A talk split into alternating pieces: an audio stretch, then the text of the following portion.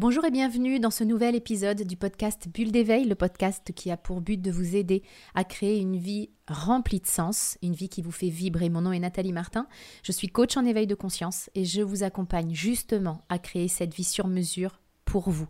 Je mettrai dans la description qui accompagne ce podcast tous les détails pour en savoir plus sur le comment nous pouvons travailler ensemble pour créer une vie qui vous fait vibrer.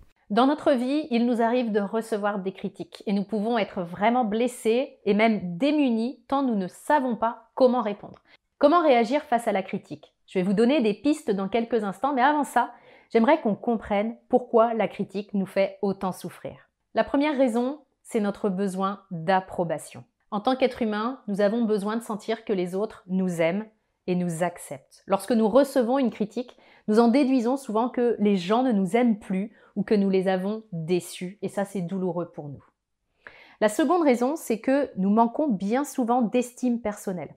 Du coup, nous basons notre valeur sur le regard et le jugement des autres. Donc recevoir une critique revient souvent pour nous au fait de ne pas avoir de valeur. La troisième raison, c'est que bien souvent, nous exigeons de nous-mêmes la perfection. Nous voulons être irréprochables.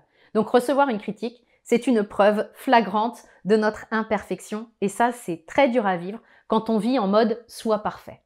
Donc maintenant qu'on sait pourquoi on souffre autant de la critique, comment peut-on faire pour ne plus en souffrir? Comment réagir à une critique? Voici des pistes que je vous invite à tester. Première piste, accueillir les émotions. Prenez le temps, si la critique vous blesse, d'accueillir vos émotions. Laissez-vous un espace pour pouvoir les exprimer. De préférence, faites en sorte d'être seul dans cet espace. Vous pouvez vous isoler, par exemple, pour prendre le temps de pleurer, de crier ou de faire une séance d'EFT. Revenez au calme. Si vous faites pas ça, vous allez réagir en mode primaire. C'est-à-dire que vous allez avoir tendance soit à fuir, en claquant la porte ou en vous murant dans le silence, ou à attaquer en niant tout d'un bloc ou en critiquant à votre tour. Donc prenez le temps de revenir au calme. Vous allez pouvoir ainsi créer une réponse adaptée plutôt que d'être sans cesse dans la réaction en mode animal blessé. Deuxième point important, prenez du recul. Notre ego est très doué pour dramatiser les critiques qu'il reçoit. Il peut exagérer, généraliser la critique. Il peut nous faire croire, par exemple, que si nous recevons une critique sur un point de notre travail, ça signifie que, de toute façon, on fait jamais rien de bien, qu'on est nul et que on va perdre notre job, que personne ne nous aime. Il a vraiment une tendance au drame. Donc, pour ne pas tomber dans le panneau, soyez conscient de cette partie de vous qui a tendance au drama et restez-en aux faits, rien qu'aux faits, sans interpréter. Troisième point, se tourner vers soi et non vers l'autre. Le réflexe primaire lorsqu'on reçoit une critique, c'est souvent de nous tourner vers l'autre pour le critiquer à notre tour et pour le condamner.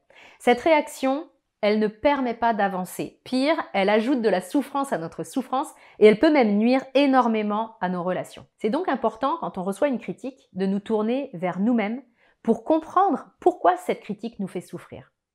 Qu'est-ce que cette critique vient chercher en moi? Parce que peut-être que ça appuie sur une blessure du passé, ou sur une des blessures que je porte, sur une croyance que j'ai, ou sur un de mes fonctionnements. C'est important de mettre ça en lumière parce que la critique peut alors se transformer en cadeau, dans le sens où elle va pouvoir me permettre de voir une piste qui peut servir à mon évolution personnelle.